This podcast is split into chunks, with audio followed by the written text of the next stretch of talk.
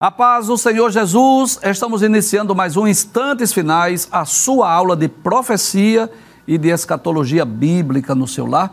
E eu quero mais uma vez agradecer por sua audiência, a você que acompanha a programação da Rede Brasil, a você que é um telespectador assíduo do nosso programa, a você que acompanha sempre o programa Instantes Finais. Eu quero agradecer também pelas mensagens que temos recebido diariamente através do WhatsApp do programa, não é?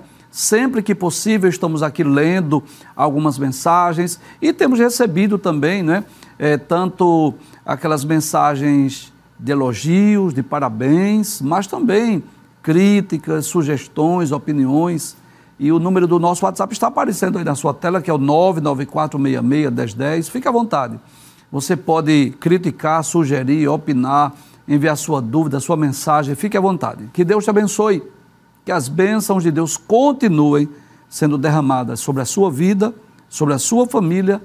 Seja muito bem-vindo aos instantes finais.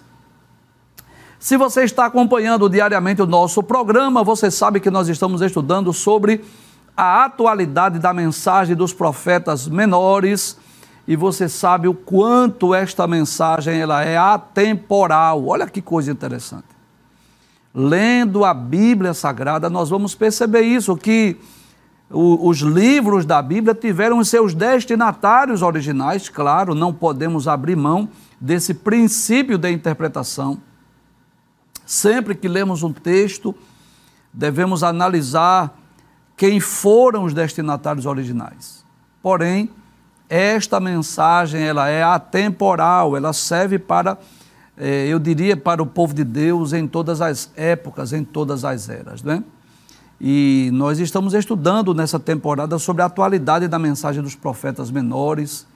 Em programas anteriores, nós já tivemos oportunidade de estudar diversos livros e sempre levando em conta esse princípio. Nós explicamos a profecia dentro do seu contexto, né, histórico, político, religioso, mas sempre que possível fazendo uma atualização, trazendo uma mensagem, uma aplicação para os nossos dias. Nos programas anteriores, nós já estudamos as mensagens né, dos profetas Oséias, Joel, Amós, Obadias, Jonas, Miqueias, Naum, Abacuque, Sofonias, Ageu e Zacarias. Já estudamos a mensagem de 11 dos doze livros denominados de profetas menores. Você percebeu que nós não estamos estudando versículo por versículo, nós estamos extraindo alguns textos específicos, sempre que possível fazendo uma aplicação para os nossos dias. Né? O que é que essa mensagem falou para aquela geração, para aquele público, para aqueles destinatários originais, mas como nós podemos aplicá-la ao nosso dia a dia. Esse é o objetivo dessa temporada.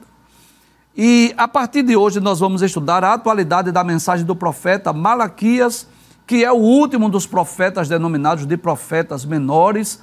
Mas antes de lermos o texto, antes de explicarmos a profecia do livro de Malaquias, nós vamos falar um pouco sobre o livro e também sobre o autor.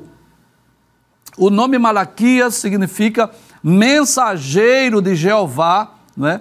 E nós vamos perceber que o livro de Malaquias ele não traz em si nenhuma informação sobre o seu autor, senão o seu nome, não é?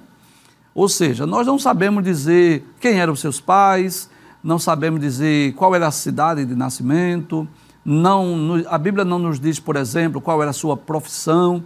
A única informação precisa sobre o autor é que o seu nome, é, na realidade, faz parte de um ministério profético, né? Olha aí, ele é um mensageiro de Jeová, né? ele é um profeta. Glória a Deus. E você sabe disso? Que os profetas eram mensageiros, arautos, né? Eles eram porta-voz de Deus. E os pais de Malaquias, que eu não sei quem foram, mas colocaram esse nome, Malaquias, né? mensageiro de Jeová. E o seu nome já é uma profecia. Ao atingir a maioridade, ele foi chamado por Deus para ser exatamente o que diz o seu nome, um mensageiro de Jeová. E lendo esse livro, né, que é o último do Antigo Testamento, o último dos livros denominados de profetas menores, nós vamos perceber que esse livro traz uma série de repreensões contra o povo judeu por causa da sua ingratidão para com Deus. Ele vai também falar da irreverência dos sacerdotes quanto às coisas sagradas.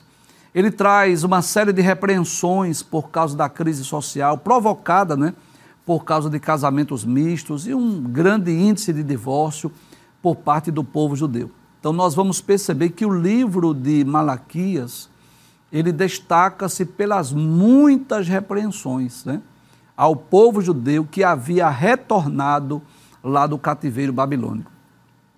Lendo o livro de Malaquias, né, nós vamos perceber que o povo havia voltado lá de Babilônia e aquele primeiro entusiasmo, aquela primeira euforia havia cessado. E apesar de o templo já estar reconstruído, não é? porque o templo foi reconstruído por volta do ano 516 a.C., por Zorobabel, você viu isso em programas anteriores. O culto já havia sido restaurado por Esas, né? Por volta do ano 457, mais ou menos. E o muro da cidade também já havia sido reconstruído, né? por volta de 444, né? por Neemias, mas o estado do povo judeu era um nível muito baixo, era um período de decadência espiritual. O povo de, havia deixado de entregar os dízimos, os sacerdotes estavam oferecendo ao Senhor animais cegos, aleijados, muitos casais estavam se divorciando, o povo estava cada vez mais distante, mais afastado de Deus. E é nesse momento de crise social, espiritual, que Deus levanta o profeta Malaquias e eu diria que o momento é até oportuno para nós lembrarmos isso. Nós vamos perceber que a, a maioria dos profetas, eles foram levantados por Deus exatamente nesse período de decadência moral, espiritual, de crise espiritual, política, econômica. Raramente o profeta era levantado num período de, de, de ouro, num período áureo, de prosperidade, de riqueza geralmente eles eram levantados exatamente em períodos de crise, de abandono da fé, em que o povo estava se distanciando de Deus, até porque essa era a função do profeta, denunciar os pecados, chamar o povo ao arrependimento, né? E profetizar um período de restauração para quem obedecesse a palavra de Deus e também juízo para aqueles que rejeitassem. Então é dentro desse contexto, desse cenário, que Deus levanta o profeta Malaquias. Eu vou pedir para voltar essa tela aí, que tem as informações. Então, observe que o tema do livro são acusações de Deus contra o judaísmo pós-exílico. Professor, o senhor explica melhor? Sim. O povo judeu, depois que voltaram do cativeiro babilônico. A data é, do livro é mais ou menos entre 430 a 420 a.C., ou seja, ele já profetizou depois que Neemias havia reconstruído os muros de Jerusalém. E os destinatários, quem eram ou quem são? o Reino do Sul, Judá e Jerusalém, após o exílio de Babilônia. Vamos ler a introdução da nossa aula. Nós dizemos assim: que o livro de Malaquias mostra-nos que o primeiro entusiasmo do retorno de Babilônia havia cessado. O, o, cativeiro babilônico, você sabe disso, que ele foi necessário porque o povo havia transgredido a lei de Deus, Deus levantou os profetas, eles não deram crédito, não deram ouvidos, e aí o juízo foi inevitável. E você sabe que uma das principais razões pela qual o povo foi levado para o cativeiro babilônico foi para curá-los da idolatria e também o fato não, deles não haverem respeitado a, a lei da terra, né, o descanso da terra, e aí eles foram lá para Babilônia, estiveram lá durante 70 anos. Qual era o maior anelo do povo judeu que estava em Babilônia? Voltar para a sua terra, voltar para a sua pátria. E 70 anos depois eles voltaram. Claro, a maioria dos que retornaram foram judeus que nasceram em Babilônia, mas que ouviram os relatos dos seus pais, né? da, da terra que mana leite e mel, de Jerusalém, da terra de Canaã. Então o desejo deles era voltar para a sua pátria. os judeus estavam fisicamente em Babilônia, mas o coração deles estava em Jerusalém. Lembra de Daniel, que orava com as suas janelas abertas, voltadas para Jerusalém? E aí, quando veio a ordem de Ciro, quando eles retornaram do cativeiro, aquele período de euforia, de emoção, de gratidão, de agradecimento a Deus. E aí Deus começa a trabalhar, apesar das dificuldades que nós já falamos em programas anteriores. Aí Zorobabel é, começa a reconstrução do templo, motivado por Ageu e Zacarias, o templo é erguido. Aí vem Esdras e restaura o culto ao Senhor. Olha que período de, né, de, de, de, de, de glória, período áureo. Aí vem Neemias e restaura, reconstrói os muros. Mas aí o povo foi se acomodando. Foi embora a alegria, foi embora a euforia. E o povo volta agora a negligenciar para com as coisas de Deus. Veja o que diz a, a introdução da nossa aula. Aquele, né, o livro de Malaquias mostra-nos que o primeiro entusiasmo, né, aquela euforia do retorno de Babilônia havia cessado. Apesar do templo já estar erguido, apesar do culto já ter sido restaurado, apesar é, dos muros de Jerusalém já haverem sido re restaurados, o estado espiritual dos judeus estava o quê? Novamente em um nível baixo e decadente. Mais uma vez o povo estava se distanciando de Deus. E é por isso que o profeta Malaquias apresenta uma acusação contra os sacerdotes, ou seja, contra a liderança religiosa por quê? Eles estavam desprezando o Senhor, oferecendo-lhe o que? Animais aleijados, doentes. E aí você vai aprender isso, né? ou relembrar, se você já sabe, que a Bíblia nos mostra claramente que a oferta de animais a Deus tinha de estar dentro dos requisitos. Você vai perceber isso lá no livro de Levítico, se você estiver com a sua Bíblia capítulo de número 22, a partir do versículo de número 17. Traz a tela, por favor. Deixa eu explicar algo aqui que talvez muitos não saibam. O Antigo Testamento está repleto de textos acerca de ofertas de animais. Começa lá no capítulo 4 do livro de Gênesis, quando Abel oferece uma de suas ovelhas, até o livro de Malaquias. Todo o Antigo Testamento você vai perceber isso. Abraão oferecendo holocaustos, o próprio Jó, não é assim? E depois que Deus instituiu a lei, aí Deus dá as normas, as regras, as diretrizes desse sacrifício de animais. E muita gente não sabe disso. Por que aquela lei das ofertas, dos holocaustos, dos sacrifícios? Aquilo era pedagógico, Deus estava ensinando às gerações futuras.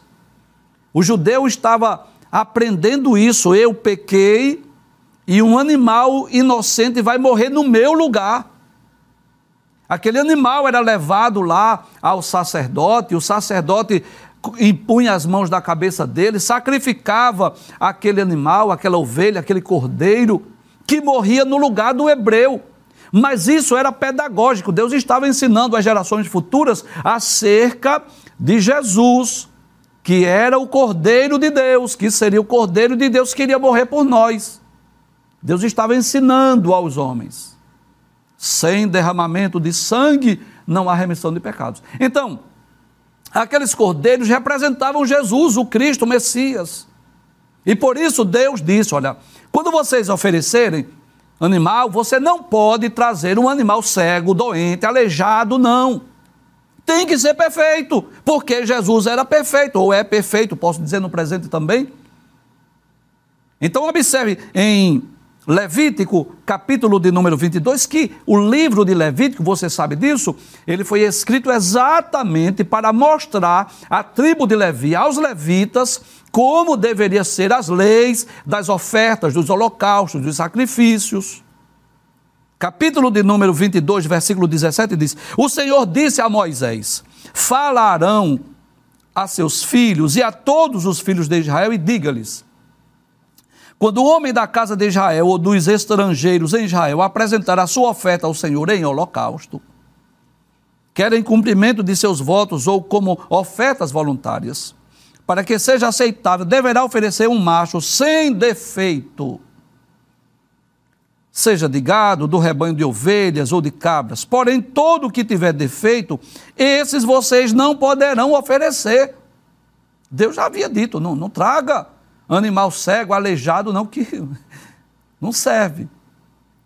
Porque não seria aceito em favor de vocês. Quando alguém oferecer sacrifício pacífico ao Senhor, quer em cumprimento de voto ou como oferta voluntária, do gado ou do rebanho, o animal deve ser sem defeito para ser aceitável. Ou seja, Deus aceita se for perfeito, se for imperfeito, Deus não aceita. Vai ser sacrifício de tolo nele não poderá haver defeito algum. O cego, o aleijado, o mutilado, o seroso, sarnoso ou cheio de feridas na pele, vocês não os devem oferecer ao Senhor e deles não devem apresentar como oferta queimada ao Senhor sobre o altar. Então, eles não eram inocentes. Deuteronômio, capítulo de número 15, não é? Deuteronômio, capítulo de número 15, versículos 19 a 21 vai dizer assim: leis a respeito dos primogênitos do gado. É só reforçar o que eu já disse.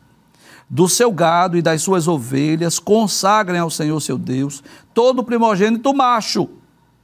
Com os primogênitos do gado, vocês não devem trabalhar, nem devem tosquiar os primogênitos das suas ovelhas. De, um ano, é, de ano em ano, vocês e as suas casas devem comer esses animais diante do Senhor, no lugar que o Senhor escolher. Porém, se um desses animais estiver algum defeito, se for coxo ou cego, ou tiver defeito grave, não o sacrifique ao Senhor, seu Deus. Então Deus havia dado a lei, havia estabelecido princípios, mas o que era que estava ocorrendo? Eles estavam trazendo animais mancos, cegos, aleijados, de todo jeito, oferecendo. E é por isso que essa repreensão de Balaquias é uma reprovação. Olha o tema da aula. É, o Senhor reprova os sacerdotes, que era exatamente a liderança religiosa, espiritual, que conheciam a lei, que conheciam as, as ofertas, que conheciam o sacrifício. Agora, para para pensar comigo. Enquanto eles estavam em Babilônia, eles não podiam oferecer holocaustos, por quê? Muito bem, parabéns porque o templo havia sido destruído. Então, além do templo haver sido destruído, eles estavam em terras alheias, estranhas. Aí qual era o maior anelo dos sacerdotes? Isso. Voltar a Jerusalém, reconstruir o templo e voltar a oferecer holocaustos e sacrifícios. Aí isso acontece. Deus levanta Zorobabel, restaura o. Não, primeiro, Deus levanta Ciro, manda o povo voltar e devolve os utensílios do templo. Deus levanta Zorobabel, o templo é erguido, né? Através da, do, do incentivo da mensagem de Ageu e Zacarias. Deus levanta Esdras, o culto é restaurado. Deus levanta Neemias, os muros também são restaurados. Então o povo já está na sua pátria, na sua terra, o templo erguido, e chegou a hora de quê? Isso de oferecer os holocaustos, oferecer os sacrifícios, as ofertas. Vamos voltar a comemorar a festa da Páscoa, a festa do Pentecostes, as, as festas dos tabernáculos. Vamos oferecer holocaustos, sacrifícios, mas veio o desânimo, veio o período de, deca, de decadência espiritual, a euforia foi embora. E aí começaram a trazer animais cegos. O que era para o sacerdote fazer? Isso, muito bem, parabéns. Era para dizer, epa, você, você não pode trazer, a lei diz que você não pode trazer, esse animal está cego, esse não serve. Aí outro trazer um aleijado, não serve, está aleijado, esse é mão, não pode. Volte, traga um perfeito. Aí quando eles trouxessem o, o animal cego e voltassem, o próximo ele não traria mais. Mas o que era que os sacerdotes estavam fazendo? Estavam sacrificando. Aí quando as, as ovelhas davam suas crias, que nascia um defeituoso, aí diz assim: Eu vou oferecer esse ao, ao Senhor, como se Deus quisesse resto. O que, o que não serve para mim, então eu vou dar para Deus. Deus quer primazia. Deus quer primícias, Deus quer prioridade. É, é isso que nós vamos estudar hoje. Aí Deus diz assim, Malaquias capítulo 1, a partir do versículo 6. Olha o que Deus vai dizer: uma repreensão contra os sacerdotes, ou uma reprovação à atitude dos sacerdotes. Aí Deus diz assim: o filho honra o pai e o servo respeita o seu senhor. Sim ou não? Claro que sim. Aí Deus diz assim: se eu sou pai, onde está a minha honra? Permita-me fazer já aqui uma aplicação dessa mensagem. Eu já vou fazer aqui uma aplicação dessa mensagem. Deus está dizendo assim: o filho honra o pai e o servo honra seu senhor. Aí Deus diz assim: se eu sou pai, onde está a minha honra? Aí eu aproveito para fazer aqui uma aplicação no sentido físico e no sentido espiritual. Vamos falar primeiro no sentido físico, material, terreno, humano. Agora é uma aplicação, tá? Tem filhos que quer que o pai dê tudo para ele: calçado, roupa, educação, não é assim? O dinheiro para comprar o hambúrguer, para ir na lanchonete, é assim? É. Agora não quer honrar o pai. Ou seja, para receber as dádivas, as bênçãos, o suprimento, a provisão, o tênis, as roupas de marca, os brinquedos, o alimento. Aí ele diz: Você é meu pai, eu sou seu filho, cuide de mim. Agora, cadê a honra? Aí não quer honrar o pai, não quer obedecer. Não acontece isso? Acontece muitas vezes. Ele quer só as dádivas, os privilégios do, do seu pai, mas não quer obedecer, não quer honrar. E não acontece o mesmo no sentido espiritual? Quando nós estamos evangelizando, pregando o evangelho, aí as pessoas. Não, mas eu sou filho de Deus. Todos nós somos filhos de Deus. A pergunta é: você é filho de Deus então você tem privilégios e você tem deveres e responsabilidades. Concorda comigo? Claro que sim. Porque se eu sou filho de Deus, eu tenho benefícios, eu tenho privilégios. Olha, eu sou filho de Deus, que privilégio! João diz até isso, amados, nós agora somos filhos de Deus, que privilégio! Mas eu também tenho responsabilidade de honrar a Deus, de obedecê-lo de seguir as suas leis, suas normas, seus mandamentos. Eu falei aqui essa semana em outro programa que às vezes a pessoa só quer as bênçãos, as promessas da Bíblia. Tem até aquela caixinha de promessa, né? Tenho nada contra não, mas permita-me fazer essa observação. Todo dia tira lá uma, uma, um versículo, a caixinha de promessa. Deus não deu caixinha de promessa para a gente. Ele deu a Bíblia completa, que tem promessas mas tem mandamentos, ordenanças, instruções. Deus estava se utilizando lá de do profeta Malaquias para dizer assim: olha, onde está a minha honra? Volta ao texto, por favor. O filho honra o pai e o servo respeita o seu senhor. Claro, todo mundo respeita o seu chefe, o seu patrão, o encarregado, o gerente da loja. Se não, se não respeita, deveria respeitar, porque a Bíblia ensina isso. Aí Deus diz assim: se eu sou o Pai, onde está a minha honra? E se eu sou o Senhor, onde está o respeito para comigo? Eu, o Senhor dos exércitos.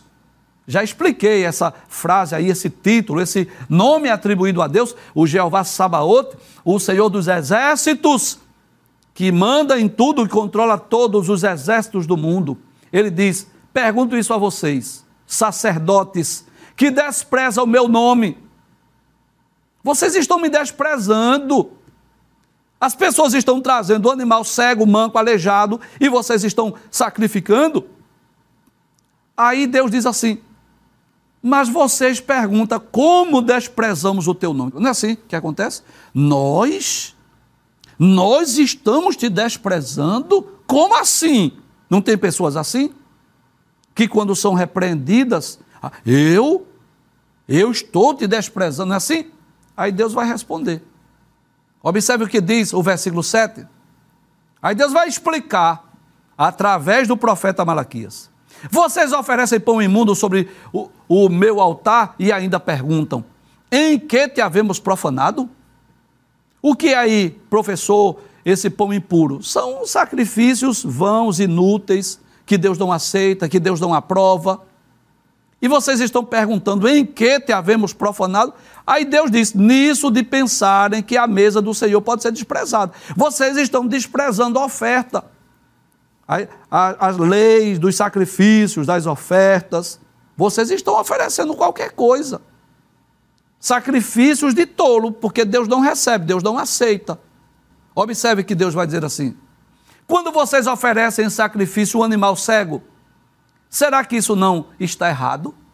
Glória a Deus. Como quem diz assim: será que eu não já falei na lei que vocês não devem oferecer um animal cego? E quando tra trazem um animal coxo, aleijado, doente, será que isso não está errado? Glória a Deus. Olha que coisa interessante. Deus se utiliza de Malaquias para confrontá-los, para fazer com que eles reconheçam o seu erro, o seu pecado. Aí Deus diz assim: experimente oferecer um animal desse a seu governador. A pergunta é: se você for ao governador, você vai levar esse animal cego, aleijado? E ainda que você leve, aí Deus pergunta através de Malaquias: será que ele se agradará de vocês? Ou será favorável a vocês? Diz o Senhor dos Exércitos. Sabe o que é que Deus está dizendo? Ora, se você não oferece esse, esse animal cego, manco, aleijado ao seu governador, e querem oferecer a mim, é interessante nós observarmos que Deus estava falando para uma classe sacerdotal que conhecia a lei, os princípios, os mandamentos. Deus não estava falando para pessoas inocentes. Deus não estava falando para pessoas que não conheciam a lei, as sagradas escrituras. Você já imaginou? Vamos pensar a classe sacerdotal que foram levados para a Babilônia. Eles estavam lá praticamente inúteis porque em Babilônia não tem templo. Em Babilônia não tem oferta, não tem holocausto, não tem sacrifício. É claro que eles continuaram ensinando a lei de Deus, mas não estavam exercendo as suas atividades, as atividades dos levitas, aquelas atividades que eram realizadas tem no templo. Não é assim? Qual era o maior anelo? Quem dera voltar. Aí eu faço até aqui uma comparação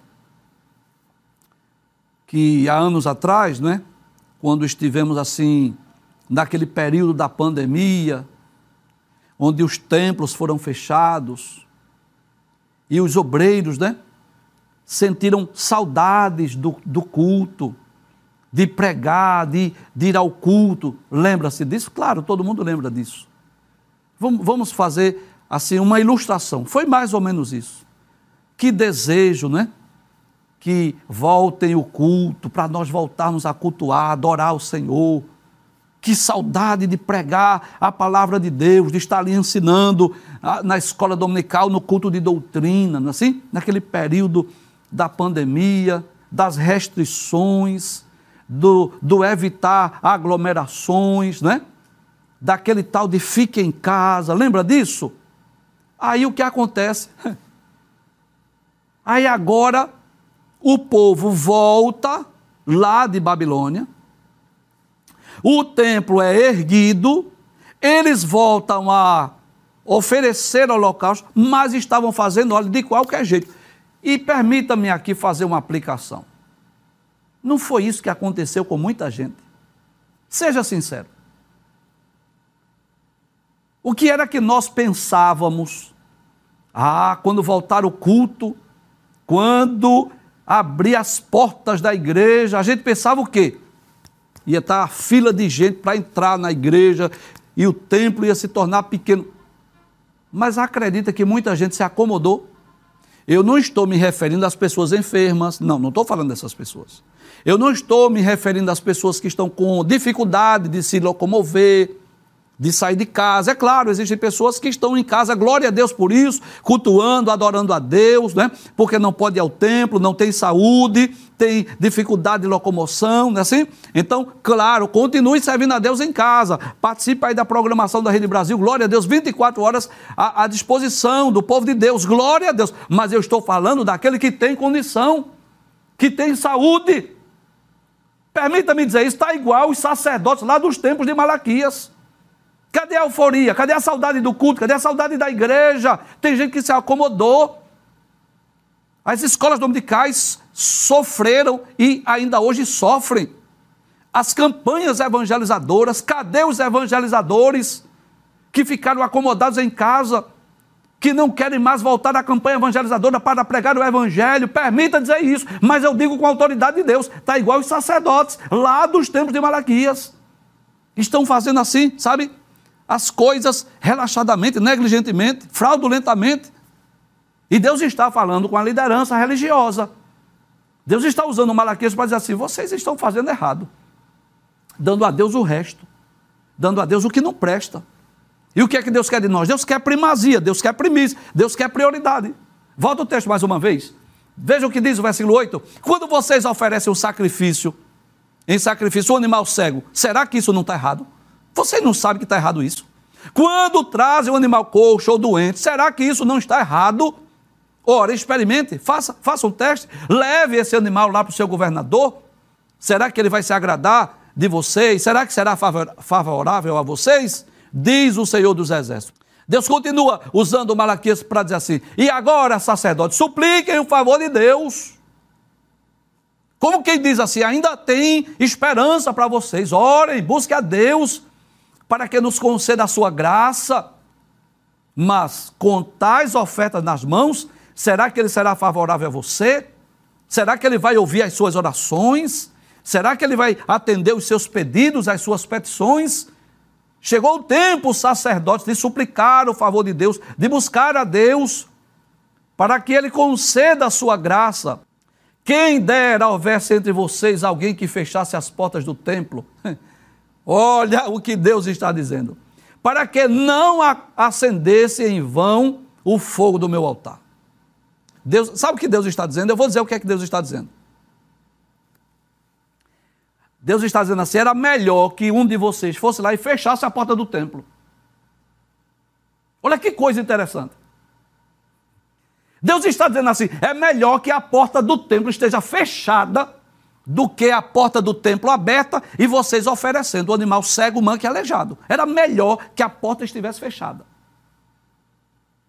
Que coisa interessante. Sabe o que é que eu aprendo? Eu aprendo que não basta ir ao templo, não basta ir ao culto, não basta ir à igreja. Tem que ir para fazer da, da forma correta. Porque permita dizer isso. Se eu for para o culto, se eu for para a igreja, para ficar o tempo todo no celular, permita dizer isso. É melhor ficar em casa. Não vá para o culto, não. É melhor ficar em casa. Se eu for para a igreja, mas o meu objetivo não é cultuar, adorar, render ao Senhor um culto de, de, de gratidão. É melhor eu ficar em casa. Permita-me dizer isso, mas é a realidade. Então não basta ir ao culto. Não basta ir ao templo. Sabe o que é está acontecendo em nossos dias? É que muita gente está indo para ir em busca de um culto que lhe agrade. E o objetivo do culto é agradar ao Senhor. No culto eu sou um ofertante. O centro da atenção não sou eu. Não é um culto para mim agradar, é para agradar ao Senhor. O que é que Paulo diz em Romanos capítulo 12, versículo 1 e 2? Rogo-vos, pois, irmãos, pela compaixão de Deus, que apresenteis o vosso corpo em sacrifício vivo, santo e agradável a Deus, que é o vosso culto racional. Sabe o que Paulo está dizendo? Eu vou explicar a você. Paulo está dizendo assim: você agora não precisa trazer bode, ovelha, cordeiro, novilha, agora você traz você mesmo.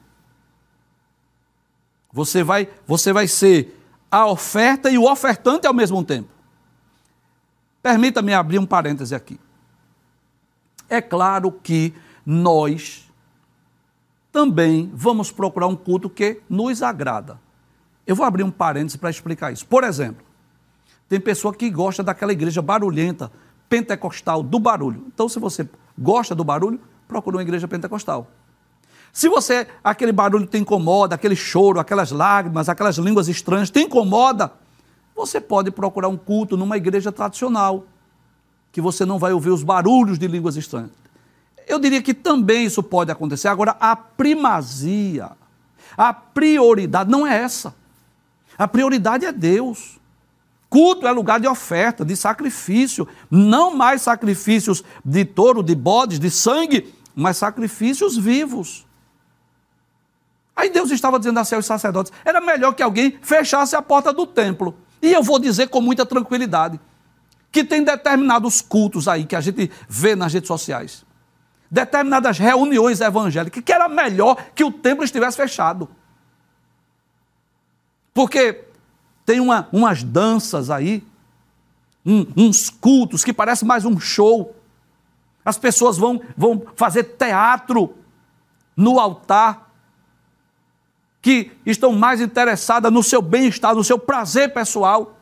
Eu vou ser, eu vou ser mais claro, se, talvez eu esteja falando por parábola. Aí, por exemplo, culto não é lugar de dança, a não ser quando é uma dança para o Senhor, como fazem os africanos, né? Mas não é lugar de sensualidade, culto não é lugar de sensualidade. Não é lugar de, de diversão, de lazer. Como é que eu vou trazer para dentro do culto, dentro da igreja, um forró, um jogo de futebol, para dentro do templo? Não, isso aí você faz em outro lugar. Igreja, culto, é lugar de adoração, oferta ao Senhor. Aí Deus estava dizendo, era melhor que alguém fosse e fechasse a porta do templo. Diz assim: para que não se acendesse em vão o fogo do meu altar. Eu não tenho prazer em vocês, diz o Senhor dos Exércitos, nem aceitarei suas ofertas.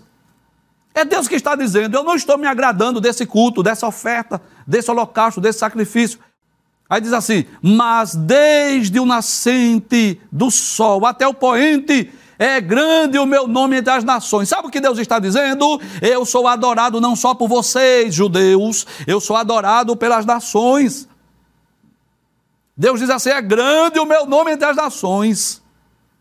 E eu quero dizer a vocês que em todos os lugares lhe é queimado incenso e são trazidas ofertas puras, porque é grande o meu nome entre as nações, diz o Senhor dos Exércitos. Deus estava dizendo: tem nações gentias ou gentílicas que estão me adorando. O meu nome é grande entre as nações. Aí Deus continua dizendo assim: Mas vocês estão profanando o meu nome quando pensam que a mesa do Senhor é impura e que a comida que é oferecida sobre ela pode ser desprezada do jeito que você quer. Não, não é assim não. E vocês dizem ainda: Que canseira. Olha, a falta de estímulo, de motivação. O culto tornou-se uma canseira. E torce o nariz para isso, diz o Senhor dos Exércitos. Oferece animais roubados. Já pensou? Roubar um animal e oferecer a Deus? Coxo, doente. Vocês acham que eu vou aceitar isso? A pergunta de Deus é essa: eu vou aceitar qualquer culto? qualquer oferta, qualquer coisa. Deus não quer qualquer coisa, Deus quer o melhor de nós, a primazia. Deus quer as primícias. Deus não quer resto, o que sobra, o que não presta para mim, está cego, manco, aleijado. Eu vou. Não, Deus quer primícias. Deus quer primazias. Permita-me dizer isso, que dias difíceis estamos vivendo, em que muitos lugares que se dizem igrejas muitas reuniões que se, se dizem ou se auto-intitula de cultos ao Senhor. Na verdade, não passa de shows, onde as pessoas vão para práticas esportivas, para dançar forró, para fazer do local de culto de adoração um lugar, um lugar de diversão. Como era, como ocorria lá nos tempos de Malaquias. Vamos concluir ler o último versículo, diz assim: Maldito seja o enganador, que tendo o animal sadio no seu rebanho, promete e oferece ao Senhor um defeituoso. Deus está dizendo assim: aquele que tem um animal sadio e oferece o defeituoso, é Deus que está dizendo: maldito seja o enganador. Porque eu sou o grande rei. Quem é Deus? O grande rei diz o Senhor dos Exércitos, e o meu nome é terrível entre as nações. Professor, qual é a mensagem que se aplica para nós? Vamos pensar o que é que nós estamos oferecendo a Deus. Que tipo de culto nós estamos celebrando, oferecendo ao Senhor? Qual é o meu objetivo quando eu vou ao templo, quando eu vou à igreja? Que tipo de oferta, que tipo de culto eu estou oferecendo ao Senhor? Sabe o que é que eu aprendo? É que Deus não aceita qualquer coisa.